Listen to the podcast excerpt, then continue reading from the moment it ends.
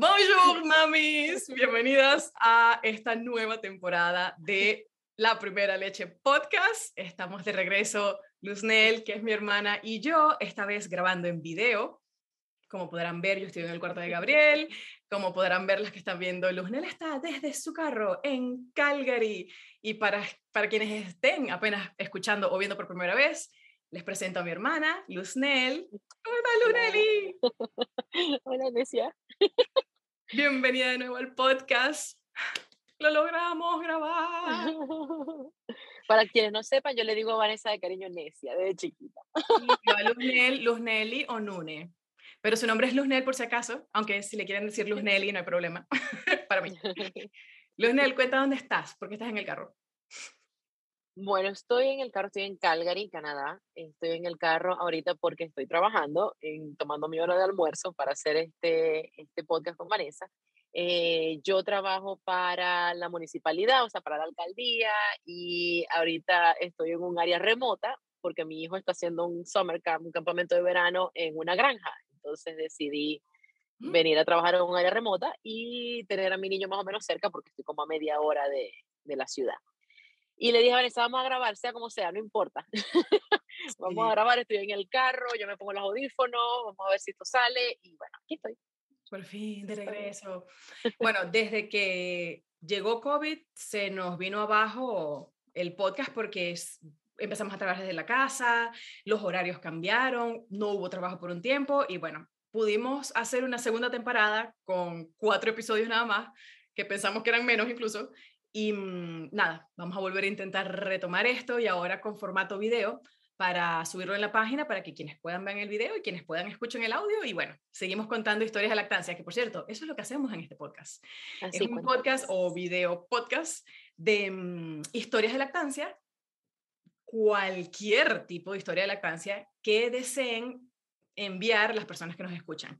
Porque cualquier tipo de historia o experiencia que una mamá viva o un papá viva eh, va a ser siempre información que otra madre o otro padre puede tomar para pues escuchar consejos, para no aplicar esos consejos, para su beneficio personal y entretenimiento hasta veces.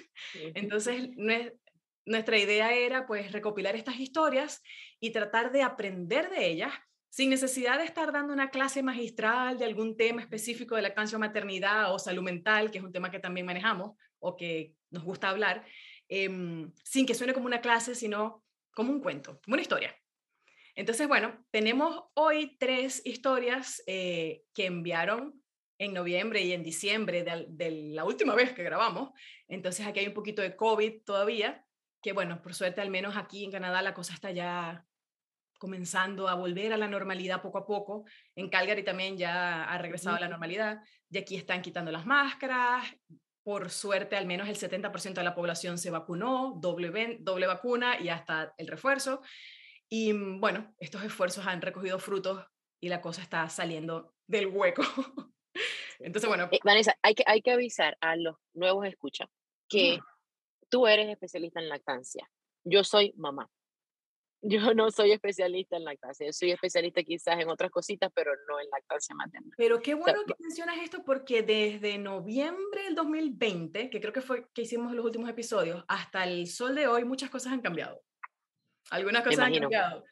Uh, yo me he recibido muchos más cursos de formación, incluyendo una formación médica base para postularme como IBCLC, que eventualmente conseguí el título de IBCLC este, que significa International Board Certified Lactation Consultant, que es asesora de lactancia materna certificada internacionalmente por el Board de, de Examinadores de Lactancia, eh, lo cual es un, un, un, gran, era un sueño, o sea, eso era, ay, me voy a poner a llorar. porque es, algo que pasa aquí mucho. Para los que están viendo que tengo papel, porque uno nunca sabe cuándo va a llorar.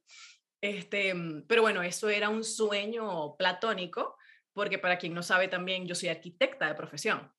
Y pues a lo que nació mi hijo, mm, mi vida me cambió por completo al punto de cambiar de carrera. Ahora, la razón por la que, para los nuevos, escucha, por la que yo pensé en hacer el podcast, como dije, no solamente era para mm, motivos educativos y entretenimiento, eh, pero cuando yo pensé en hacer el podcast con Luznel, es porque cuando estamos juntas hablamos como loras. Y por, si no hubiese sido por la experiencia exitosa de la lactancia de Luznel y su insistencia en que yo hiciera un curso prenatal desde el embarazo, nada de esto hubiese pasado. Y cuando digo esto me refiero a mi parto, a mi lactancia, a mi lactancia exitosa sin miedo, porque yo le tenía miedo al parto, no a la lactancia. Em, y pues por supuesto, si no hubiese tenido esta lactancia exitosa, pues lactancia mitos ni siquiera existiera.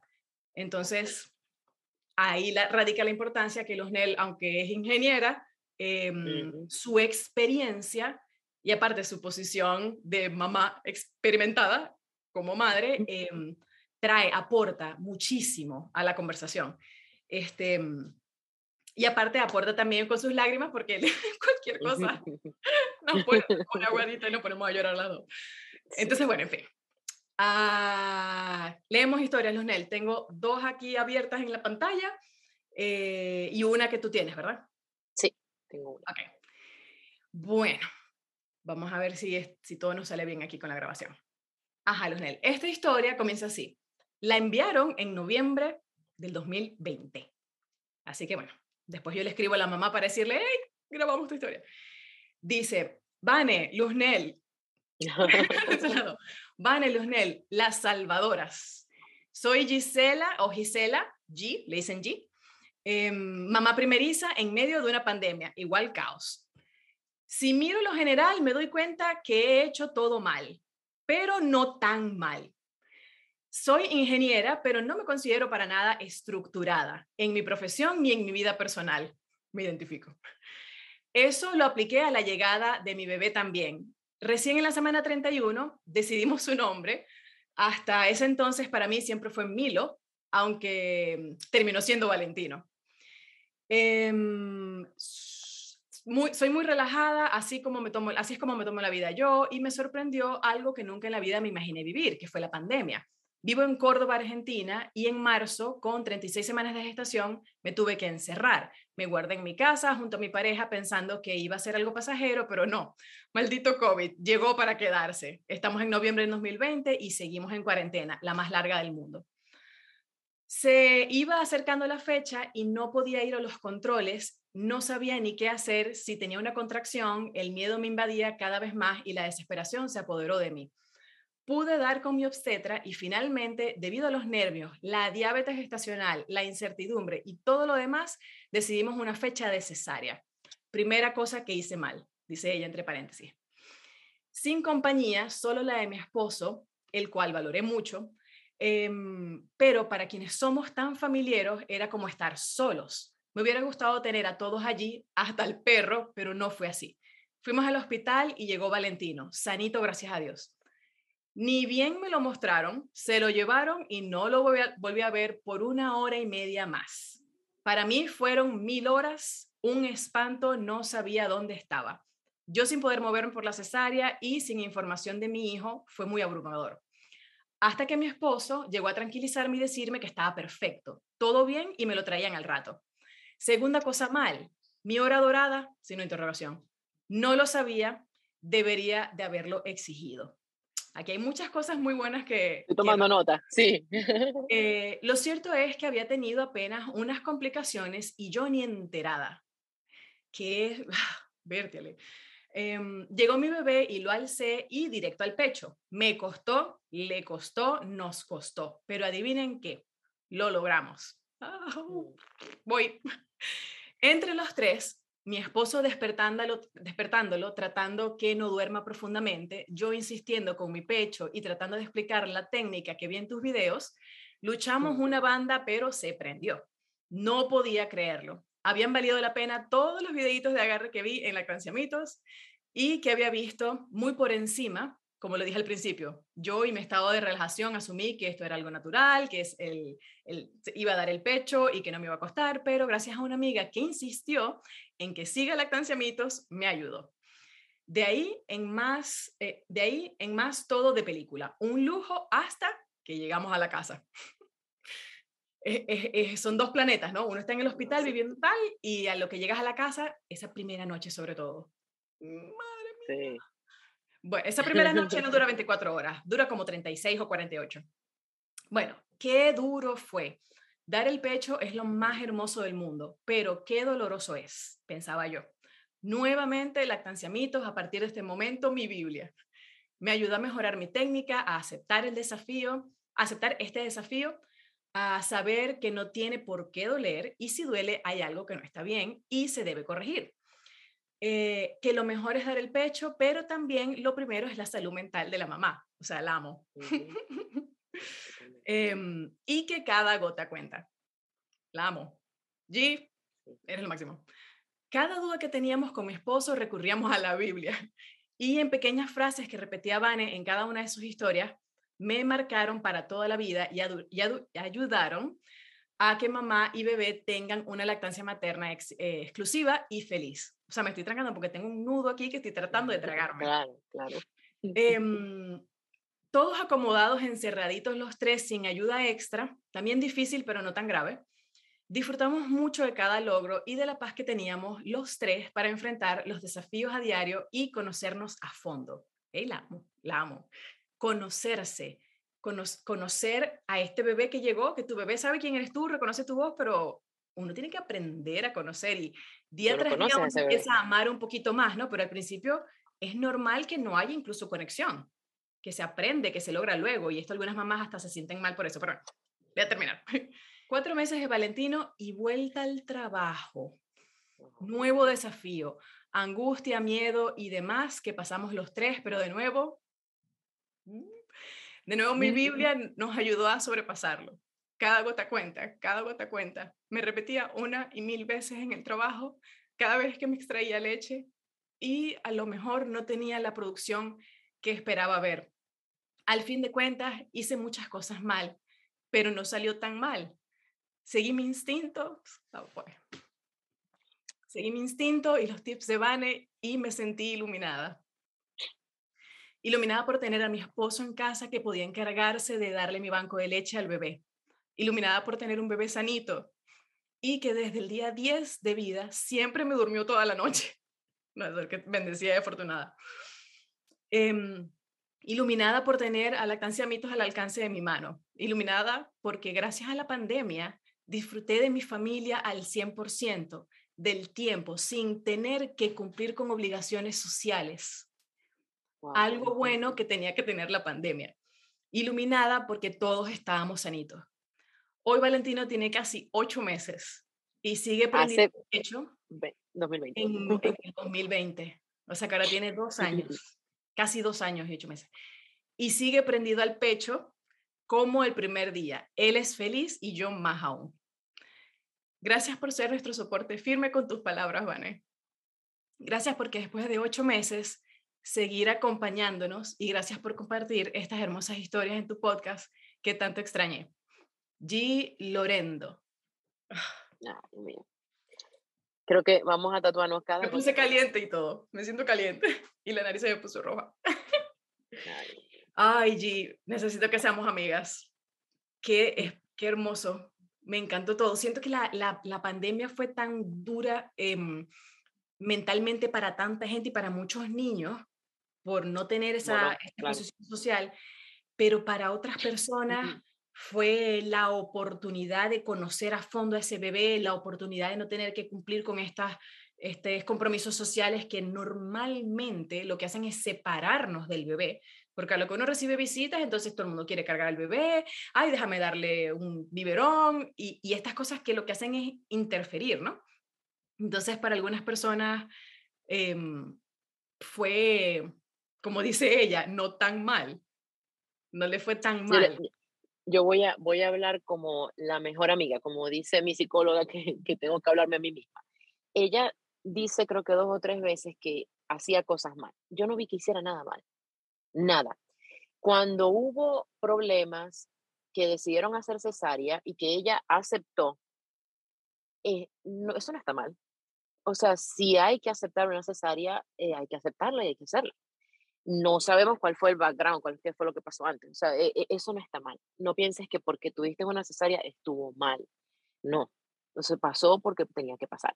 Dijiste que estaba mal, eh, quizás sentir que querías a todo el mundo a tu alrededor, que querías para que el perro estuviera ahí contigo, tu familia, etc.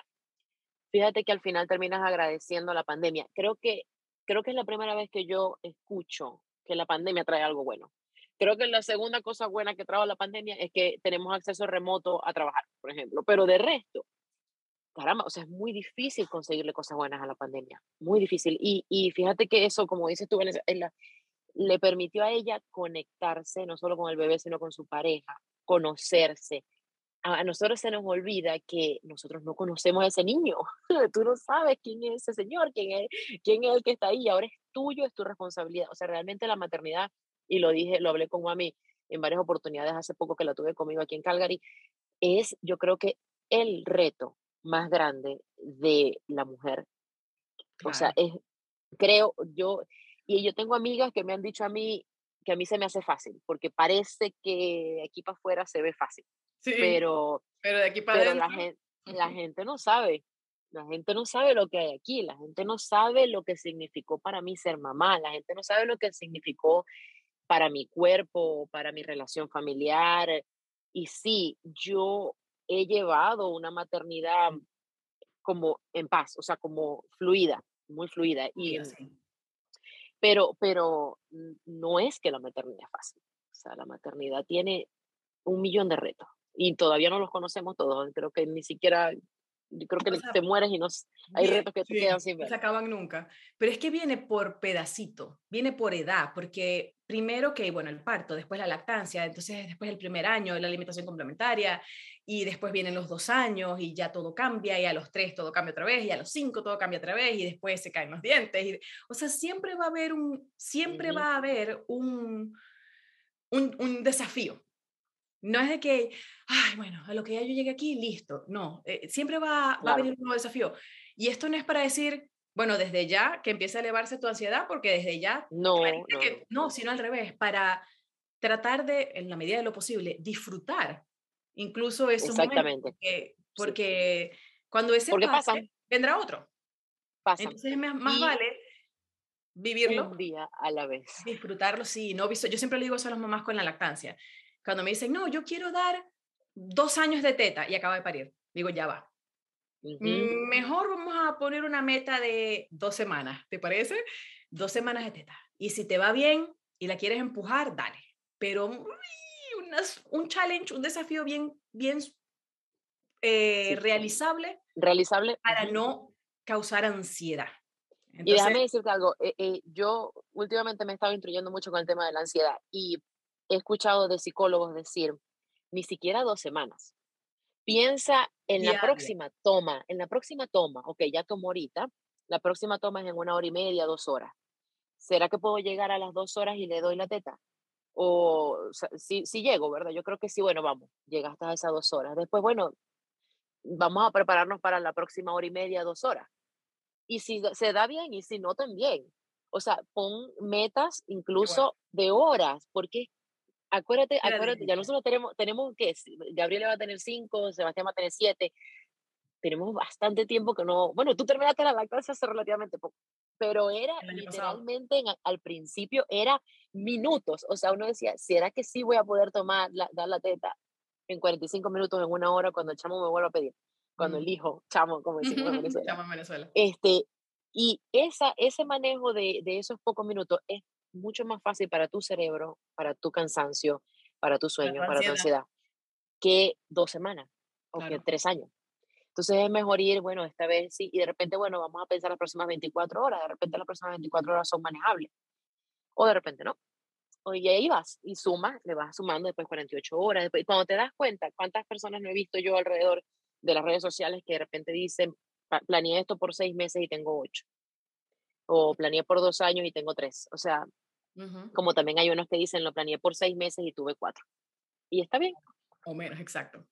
Está bien. Este, mm, yo te, ah, yo te iba a mencionar que la pandemia depende de los ojos que la miren, porque mm, mm, por lo menos hubo muchas historias de mamás que, no sé, por ejemplo, que el bebé se les estaba destetando porque habían regresado al trabajo y a lo que empezaron a trabajar desde casa, entonces pudieron recuperar la lactancia o incluso mamás quedaban mixtas y gracias a quedarse en casa pudieron eliminar la ah. fórmula porque podían dar las, las dedicarle el tiempo a la lactancia. Entonces, no todo fue así. O en mi caso, que tan pronto comencé a trabajar desde la casa, dije, algo anda mal conmigo porque no puedo concentrarme. Y hablé también con mi psicólogo y me dijo, Mm, tú tienes trastorno de déficit de atención e hiperactividad. Y yo, doctor, ¿cómo sabe? Porque nunca me dejas terminar de hablar sin interrumpirme. ah, Y yo, ay, ¿verdad? o sea, a mí me funcionó para un diagnóstico a mis 36 años de edad, que por cierto es una de las cosas que cambiaron en mi vida en los últimos meses. Dos años. Este, mm, entonces, para mí eso ha sido una, una cosa que, que valoro mucho, como dice ella, em, iluminada, iluminada esta, esta, este diagnóstico, pues. Pero bueno, este, mm, Yo creo que para, para cerrar este histórico y pasar a la próxima, eh, y no hacer tan largo esto, porque también es bonito tener un chance de, de tener más historias para la próxima, yo quiero decirle que a nuestra mamá linda, que no hizo nada mal. O sea, yo quiero como que afirmar, reafirmarle, yo sé que ha pasado mucho tiempo, quizás ni siquiera te acuerdas que escribiste este email, pero no hiciste nada mal, no hiciste nada mal. Y, y está bien, está bien equivocarte, está bien rectificar, está bien sentirte de alguna manera hoy, sentirte de otra manera mañana, eh, eso está bien. O sea, eh, te, te abrazo, me encanta lo de ni una gota, eh, una- cada gota cada cuenta. cuenta. O sea, eso casi que vamos a, vamos a, a tatuarnos cada gota cuenta. Eh, es así, cada gota cuenta. Le diste tres goticas, eso fue maravilloso. Listo. Bravo, bellísimo. Yay, gracias, G, por tu email. Em, los net. Ah, Tengo Yo- una, esta es un, po- esta es un poquito larga. Y Voy a poner aquí la mis leí, rap- notas para todo lo que vamos a... Sí. Vamos a ver si sale bien la lectura. Esta llegó en marzo del 2021. Ok, no, es tan, no es tan vieja, es más nueva que la de G. Ajá. Sí, eh, se llama Rocío, nuestra, nuestra chica. Dice, hola, mi nombre es Rocío y esto es un poquito de mi historia. Yo quedé embarazada en el 2017, pero perdí a mi bebé a los dos meses. Yo estaba devastada. Hasta ahora no había tenido un dolor tan fuerte como ese. Te abrazo mucho. Lloraba sin razón, mañana, tarde y noche. A los dos meses comencé a sentir cosas raras en mi cuerpo y resultó que estaba embarazada otra vez. Sin embargo, la doctora practicante que tenía no me quería dejar ir a un especialista OB-GYN, un obte- obstetra ginecólogo. Quería, acomodé lugar, que me quede con ella. Por desgracia, comencé a tener los mismos síntomas que tuve cuando perdí a mi primer bebé. Corrí al hospital dos veces y empecé a sangrar. Mi mamá y mi esposo estaban a punto de demandar a esa clínica porque esta practicante me había recetado inyecciones que cuando llegué a emergencias por el sangrado, el doctor se horrorizó. Gracias a Dios pude salvar mi embarazo y mi bebé nació en octubre del 2018. Estuve tres días en trabajo de parto y nació en la madrugada. Yo, como toda mamá, quedé muerta y con una sed increíble. Muy bien, mi niño nació y de una vez lo pegaron al pecho y él agarró el pezón rápido. En ese momento yo dije, ¡yay! Ya está, lo logramos. Mi esposo y mi mamá estaban felices. Tuve mi bebé pegado todo el día en mi pecho sin problemas. Luego, en la noche, vinieron y me dijeron que mi niño tenía la bilirrubina alta y que lo tenían que poner en la luz azul, fototerapia. Yo estaba preocupada y no quería que me lo quiten. Entonces me trajeron la máquina a mi cuarto y ahí fue cuando comenzó mi calvario. Me dijeron que solo lo saque para comer y cuando lo hice, mi niño no quiso comer más. No entendí por qué. Mi niño había estado jalando todo el día sin problema, pero tan pronto comenzamos con la fototerapia, comenzó a rechazar mi pecho. Hasta el día de hoy tengo esa duda. Esa noche ni yo ni mi esposo pudimos dormir. Al día siguiente llegó una LPN, que ahí le pido a Vanessa que me diga qué significa, supongo que es eh, alguien de lactancia, Vanessa. ¿Una qué? LPN. Mm, LPN. LPN. No estoy segura. Seguimos. Y me sentó y me dijo, entiendo que quieras dar solo de lactar, pero tu bebé necesita eliminar el meconio y que baje su bilirrubina. Ella me dijo, ¿qué tal si aplicamos este método? Era un tubo que, conecta, que conectaba la fórmula y otro que lo pegaba a mi seno. Mi hijo se tomó la fórmula en menos de cinco minutos, se calmó y se durmió. Pudo hacer popó y yo estaba más tranquila. Sin embargo, sus niveles de bilirrubina, aún eran altos y se lo llevaron a NICU. Yo estaba destrozada y ahora, peor que mi niño, estaba en la incubadora sin poder agarrarlo. Pero igual siempre me llamaban para darle de lactar con el tubito. Cada sesión era una pesadilla y era una tortura para ambos. Luego la enfermera me dijo que por qué no te extraes leches, leche y así lo hice. Salió puro calostro, súper amarillo. La enfermera, sin pensarlo dos veces, se lo dio a mi niño y me animó a seguir sacándome. Fue ahí donde vi una salida, no tan traumática. Dije, me saco leche y se lo doy. Sí, eso haré. Nos mandaron a casa y la tortura seguía. No me salía la leche suficiente y estaba desesperada. Mi niño aún no quería pegarse y yo destrozada. Le pedí a mi esposo ir a un lactation consultant y en la cita la especialista me dijo que mi niño tenía tongue tie, que supongo que es frenillo de lengua. Me, dijo que, me dijo que no era severo, pero podría ser la razón por la cual mi niño no se pegaba. Fuimos al hospital de niños y tuvo una cirugía pequeña. Al siguiente día, eh, al siguiente día y como obra de arte, mi niño comenzó a agarrar la teta y nunca más la dejó. Bueno, la dejó casi al año. El trabajo se, hizo que poco a poco bajara mi producción y mi niño comenzó a comer sólidos y ya no prestaba atención a mi leche. Durante el proceso de mi lactancia descubrí lactancia mitos en Instagram y desde allí no paré de aprender. Incluso pude intercambiar mensajes con Vanessa. Un día le pregunté por qué mi niño no quiere agarrar el biberón y ella me dijo, tu hijo es un genio, él sabe que la teta es lo mejor. En ese momento tenía que introducir el biberón porque yo tenía que regresar a trabajar. Ahora lo que hago es educar a otras mamás acerca de todos los mitos. Existen demasiados. Quizás esta historia es larga, pero un día estuve tan cansada y tan abrumada por ser mamá primeriza que llorando escribí esto. Ojo, nada en contra de mi esposo, solo estaba molesta en un momento porque él tenía que regresar a trabajar después de una semana de estar conmigo. Como papá primerizo, creo que también estaba abrumado. Aquí eh, yo entiendo que ella hace una pausa a su historia y cuenta como una historia de desahogo que, ella prácticamente misma ella misma escribió para su esposo, supongo yo, o para su pareja. O para Dice así, o para ella. Los hombres corren cuando el niño llora, cuando hay mucho por hacer, cuando mamá se desespera, grita, se frustra y manda todo a rodar, cuando quiere evitar responsabilidades, aunque sean simples. El hombre quiere volar de casa cuando cree que con solo una hora de intento hizo mucho en el día cuando él sí puede esconderse en el baño por horas sin tener que preocuparse por porque el niño llora, cuando él no tiene que estar extrayendo leche cada cuatro horas, cuando sabe que tiene un lugar de trabajo, que a pesar de ser trabajo, es más libre que en su casa.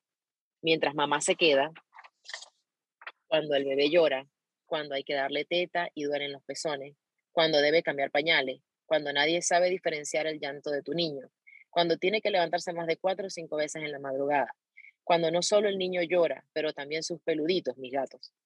Cuando hay que darle leche al niño en biberón por 30 minutos o más. Cuando hay que sacarle chanchito.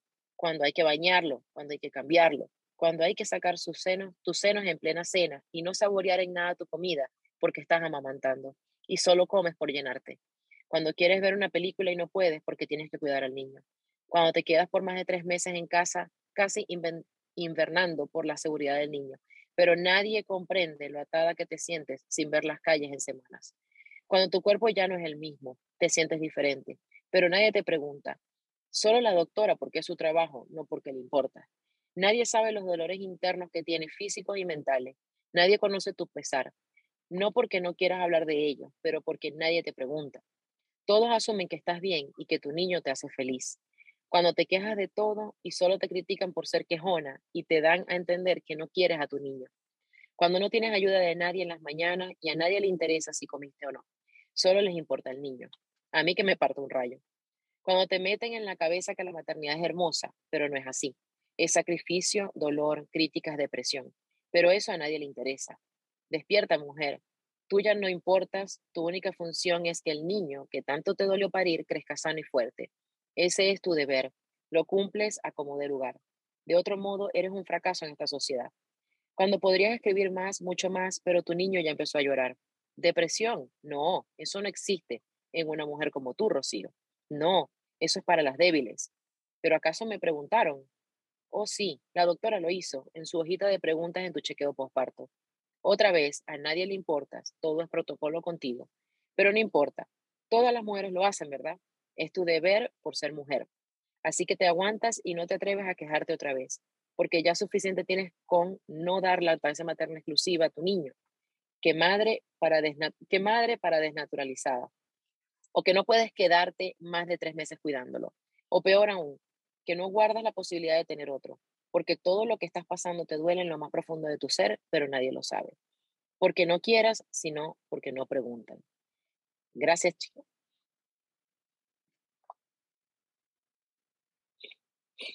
Qué duro.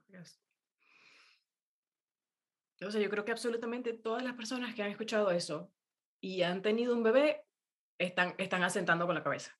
Totalmente. Gracias, chicas. Siempre escucho el podcast. Ay, perdón, mamita, que lo paramos. Siempre escucho el podcast. Siento que son mis hermanas de esos. Rocío. Mira, em, Rocío, yo no sé, eh, quizás tú eres muy, muy, muy sabia porque escribiste esto. Porque escribir saca. O sea, yo soy fanática de Harry Potter y hay una escena donde, donde sacas las memorias y las puedes meter en un bol y, las, y las borras y no las tienes en la mente. Eso es exactamente lo que ocurre desde el punto de vista terapéutico cuando escribes. Cuando escribiste esto, necesitabas decirlo, gritarlo, pero las palabras no salían, no, había nadie que te escuchara, no había nadie que te preguntara.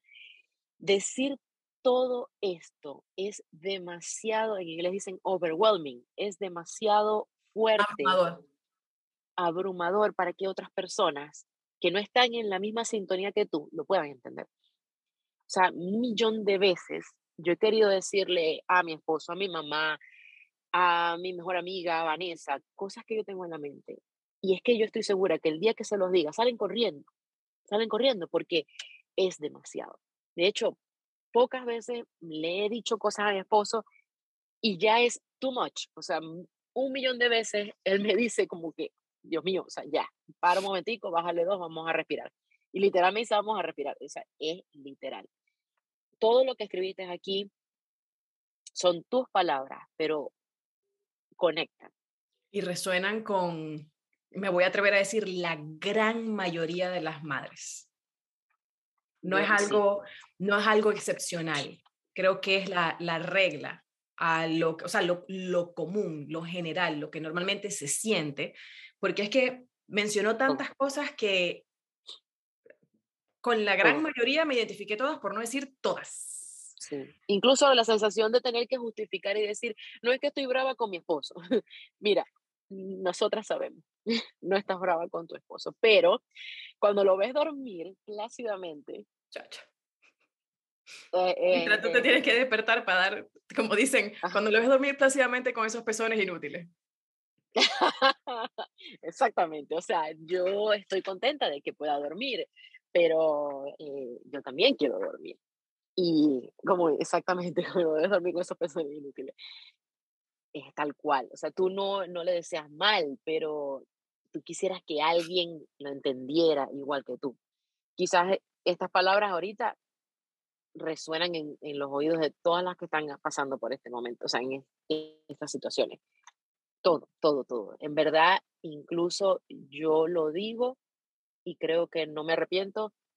Para mí, yo adoro a mi hijo, adoro ser mamá, pero cuando yo dejo a mi mamá, a, mi, a mi hijo en la escuela, ahorita en los campamentos de verano, yo me voy de vacaciones al trabajo. O sea, mi trabajo es mi, mi time off ese es mi momento de... Momento libre. Tu momento para... Mi momento libre. Mi momento libre. Eso lo, escribí, fue una de las primeras cosas que anoté para, para mencionar, porque dice que el, el esposo va para la oficina, pero cuando yo regresé a trabajar, a los casi 11 meses de Gabriel, que tuve la suerte, el lujo de, dar, de, de, de, regresar al trabajo a esa edad, de cuando tenía 11 meses, 10 meses y medio, yo sentí en mi primer día, yo, ¡Ah! estoy de vacaciones me sentí de vacaciones porque mi hijo estaba en la guardería y yo estaba en la... No es porque no lo extrañaba y mis pechos también lo extrañaban porque se me llenaban horrible y tenía que extraerme y bueno, en fin, eso es otra historia, pero mm, se sintieron como vacaciones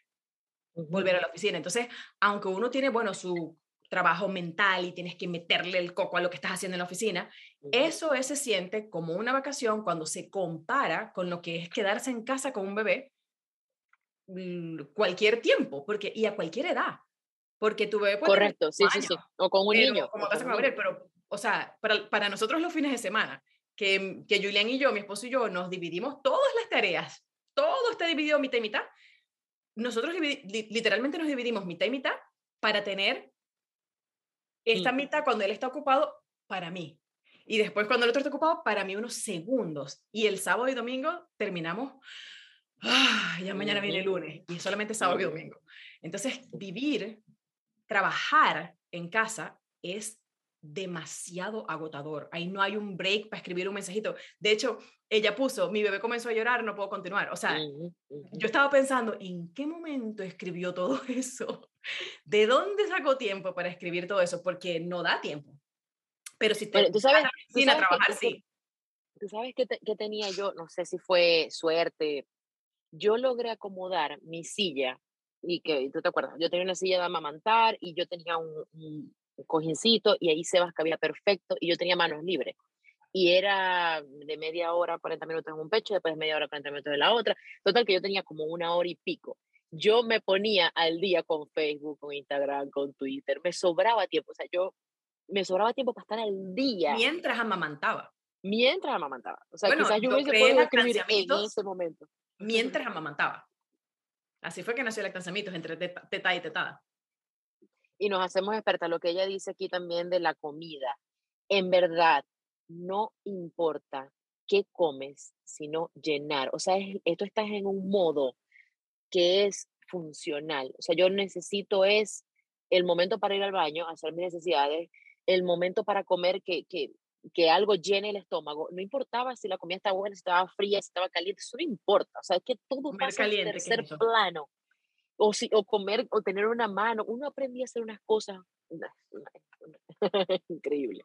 Todo, todo lo que dice aquí resuena. Eh, y me encantaría saber cómo están estas dos chicas que hemos leído, cómo están esos niños. Rocío mandó una foto muy bella de su bebé. ¡Ay, qué bueno! Este, y, mm, y, bueno, me fascina que hayas escrito, que hayas hecho terapia escribiendo y que de paso... Es lo máximo tener un update, Rocío la bondad de compartirlo con nosotros, porque sé que esto resuena muchísimo, muchísimo. Yo no sé si pasamos a otra, Vanessa, o hacemos... Sí, yo tengo una que es cortica, entonces yo creo que la, la podemos hacer. Eh, ok, yo, que por cierto, yo tengo una publicación que cuando estaba escuchando a Rocío, me acordé de esa publicación, solamente dice, no sostengas al bebé, sostenga a la mamá. Cuando tú vas a visitar a una madre que acaba de parir, cuando tú vas a visitar a una madre que no acaba de parir, que tiene 5 años, 7 años, no sostengas al bebé, sostenga a la mamá. Eh, eh, no es de que, ay, te voy a ayudar, como dije al inicio, dándole un biberón al bebé. O sea, si la mamá te lo pide, puedes cargar al bebé para yo dormir 15 minutos, ¿ok? Pero llega y dice, ¿cómo estás? ¿Cómo te sientes? ¿Qué necesitas? ¿Quieres agua? ¿Tienes hambre? ¿Dónde está, ¿Qué quieres que recoja? Eh, eh, sostenga a la mamá y el bebé por defecto va a estar sostenido por su mamá, que está sostenida. Si mamá está sostenida. Eso, es un consejo bello para cuando visitas a una familia o si quieres apoyarlo cuando nace el bebé. O sea, es bellísimo a la mamá, totalmente. Incluso, incluso, Vanessa, a los que están apoyando a la mamá. Porque a veces los que están apoyando a la mamá están exhaustos también. Eh, ese papá o esa abuela si es que están ahí, o esa otra mamá si es que están ahí. Em, tengo una anécdota cortita de una pareja de, amigas que tuvieron una niña en pandemia y yo estoy un millón de kilómetros de distancia de ellas, ellas viven en México, y les envié, me acuerdo que estaba toda la familia ayudándola. ¿Y qué hice yo para darles un, un detalle? Les mandé café a todos los que estaban ahí y les mandé muffins y desayuno, pero no solo a la mamá, sino a la red de apoyo. Y, y, me sentí, o sea, se sintieron tan, tan, ¡oh, gracias! Alguien, alguien pensó en nosotros, en la red de apoyo. Y yo me sentí espectacular y dije, ay, qué bello, que las pude ayudar a un millón de kilómetros de distancia.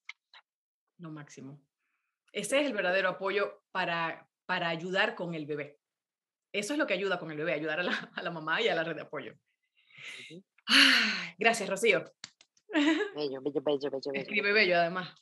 Em, ok, la otra que yo tengo es cortica, eh, también es el 2020 y es de Viviana. Dice, hola, soy Viviana de Ecuador. Mi historia tal vez empieza mucho antes de siquiera planificar ser mamá, pues siempre que conversaba de lactancia, principalmente a mis amigas, me comentaban, con ese pecho tan pequeño no vas a tener leche.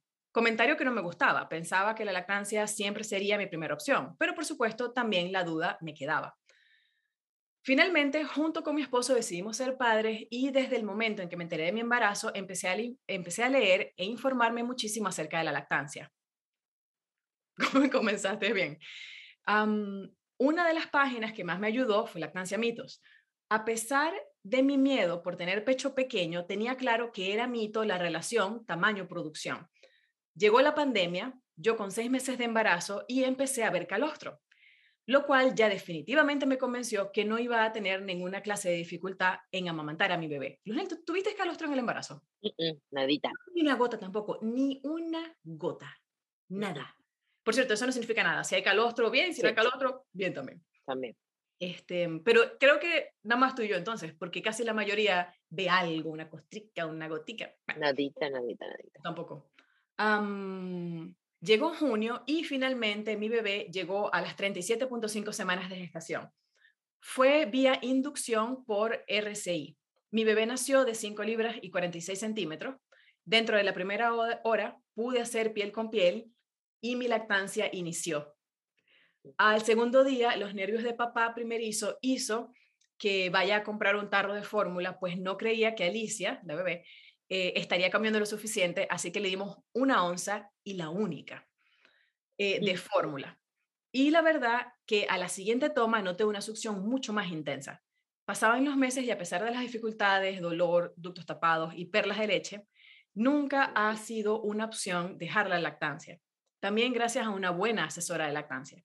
Mi bebé ha crecido y desarrollado de una manera maravillosa y lo único que recibo son felicitaciones por parte del pediatra. ¡Ay, qué rico! Em, no es que necesites que alguien te, eso iba. te diga, ¿no?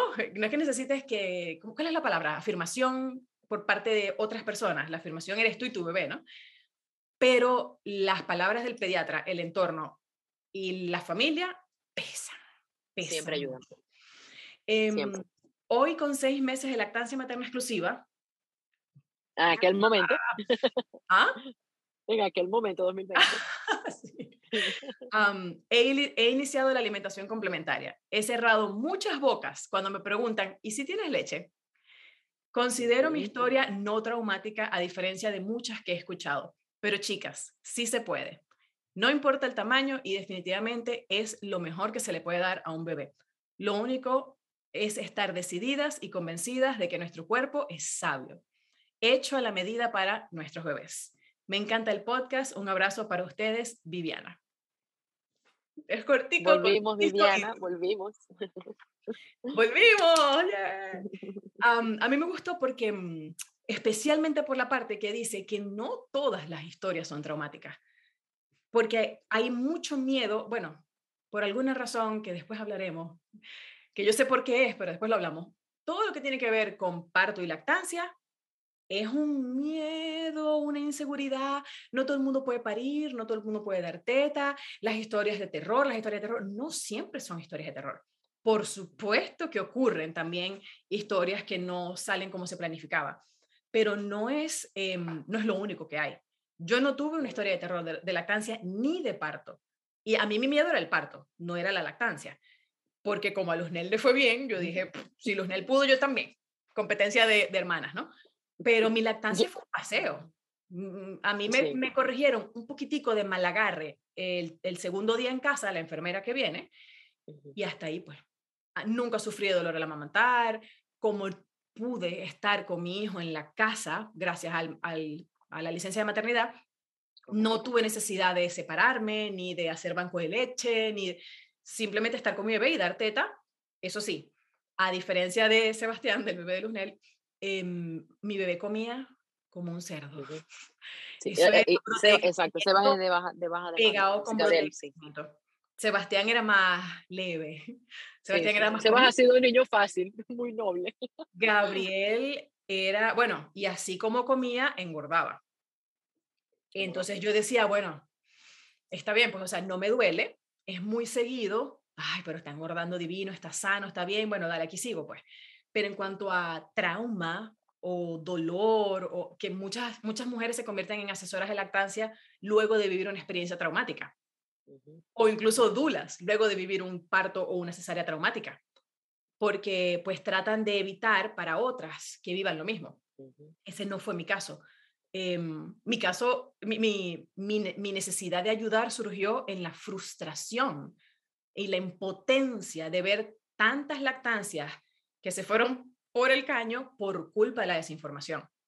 Entonces, bueno, no siempre es una historia de terror, no siempre es una historia em, triste o fea o difícil. Y eso es importante saberlo y juntarse además y escuchar estas historias. Para ¿Sabes qué quiero, quiero reforzar aquí, Vanessa? Lo, o sea, todos los que somos mamás primerizas o papás primerizos, necesitamos estudiar. O sea, hay mucha gente que dice, este, el instinto me dirá qué tengo que hacer. Sí, es posible que el instinto te diga qué tienes que hacer, pero, pero sí puedes, te puede ir mejor si estudias, te puede ir mejor si te comunicas, si te nutres de información sana, buena, si te rodeas de gente que tiene experiencia o, otras mujeres que la han pasado bien o que la han pasado mal y han aprendido a golpes, pero lo han aprendido. Yo lo que, lo que más valoro de todo lo que fue mi maternidad o el inicio de mi maternidad fue tener acceso a un curso prenatal y a un curso postnatal. Yo tuve la dicha de meterme en un curso que duraba 10 semanas y tú te registrabas con el día de parto, porque tú tenías que ir cinco semanas antes de parir, en teoría, y cinco semanas después de parir. no se olviden de la mamá.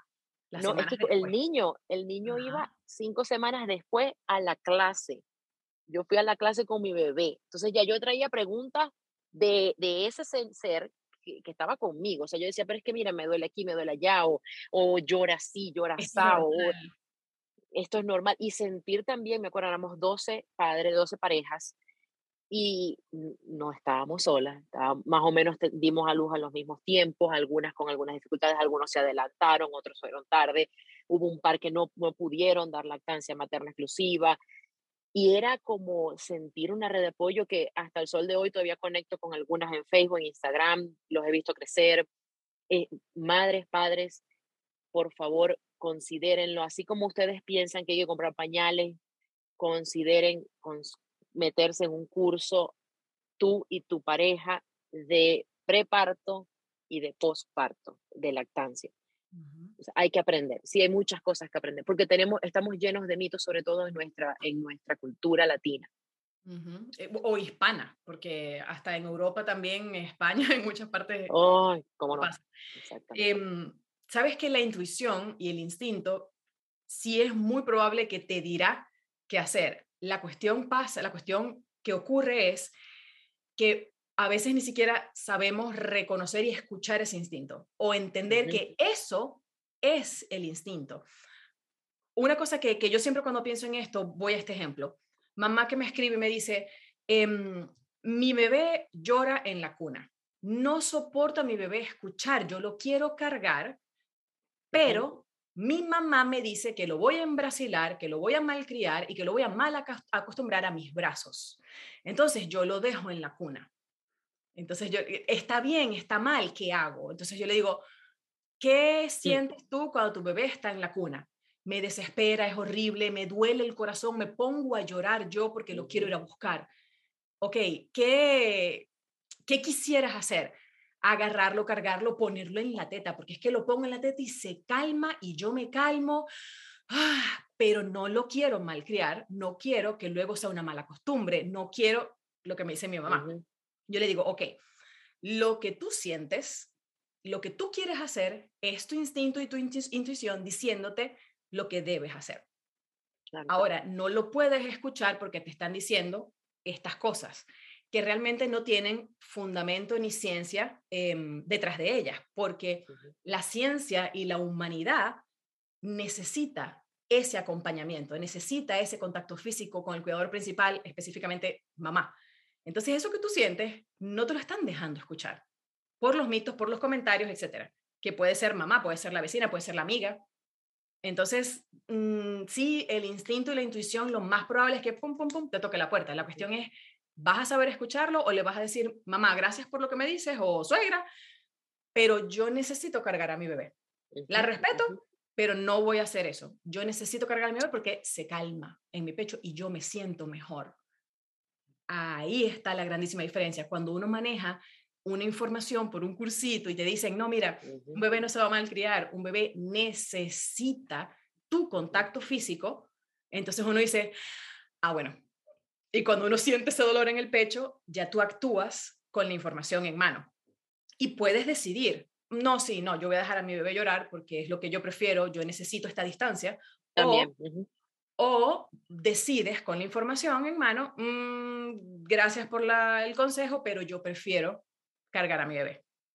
Entonces, siempre puedes escuchar los consejos. La cuestión es que con la información em, impersonal, tú tomas la decisión que mejor funcione para ti, que mejor aplique para ti. Y tu bebé. Y tu bebé, por supuesto. y la familia, el entorno, la casa y los que viven en esa casa. Porque también, ¿no? No es lo mismo que alguien de afuera, el pediatra, incluso te diga algo, eh, pero que en tu techo, en tu casa, no funcione. Tenemos que hacer lo que nos funciona. Siempre y cuando mamá y la salud del bebé estén bien, por ahí es la cosa. Ok, Lunel, hemos concluido estos tres emails, estas tres historias. y pues como siempre, queremos invitar a que envíen sus historias al email historias.lactanciamitos.com. Si quieren compartir, no hay historia buena o historia mala, no hay eh, como que, ¿cómo se dice? The correct answer, la, respuesta correcta. No, todas las historias tienen algo importante que aportar. Em, yo quería ver si recibíamos algunas historias de papás, que ya una vez hicimos, si mal no recuerdo, historias de papás, pero también. y el, un tema en específico que quería invitar era al tema de cuando hay lactancia materna y cuando hay problemas de mm, alergias o reacciones de alergias en los bebés a través de la leche materna de mamá, porque sí, normalmente hablamos de las historias de lactancia, de sus inicios y eso, pero no todo ocurre los primeros días, a veces empezamos a notar o a tener problemas el tercer mes, el cuarto mes, y esas historias también em, necesitamos escucharlas, o incluso en el mismísimo destete. Entonces, ahorita que estoy, estoy trabajando el tema de las alergias, la alimentación de mamá y mm, cómo puede o no afectar al bebé, eh, quisiera escuchar algunas historias de cómo les fue porque es muy común que cuando empiezan a haber algunos problemas, problemillas de este tipo, dependiendo de tu pediatra, te diga, tienes que destetar o tienes que hacer una dieta o no tienes que hacer dieta, etc. Entonces, ahí muchas lactancias también suelen terminar precozmente por desinformación de, o, mal acompañamiento, mejor dicho. Entonces, bueno, Luz Nelly. Estás extendiendo una invitación esto va a la página de Lactancia Mitos, que invito a que visiten y que disfruten porque está muy bonita. Fue un trabajo que Vanessa hizo, por cierto, en pandemia. en pandemia, sí. Este, Luna, te voy a dejar para que vayas a comer. Porque, y trabajar. Este, y nos vemos en el próximo episodio. Gracias a todos por estar aquí. Un abrazo. Gracias a todos. Bye, Me encantó, me encantó. Chao. Bye. Si quieres compartir con nosotras y con los oyentes tu historia, envíala a historias.lactanciamitos.com.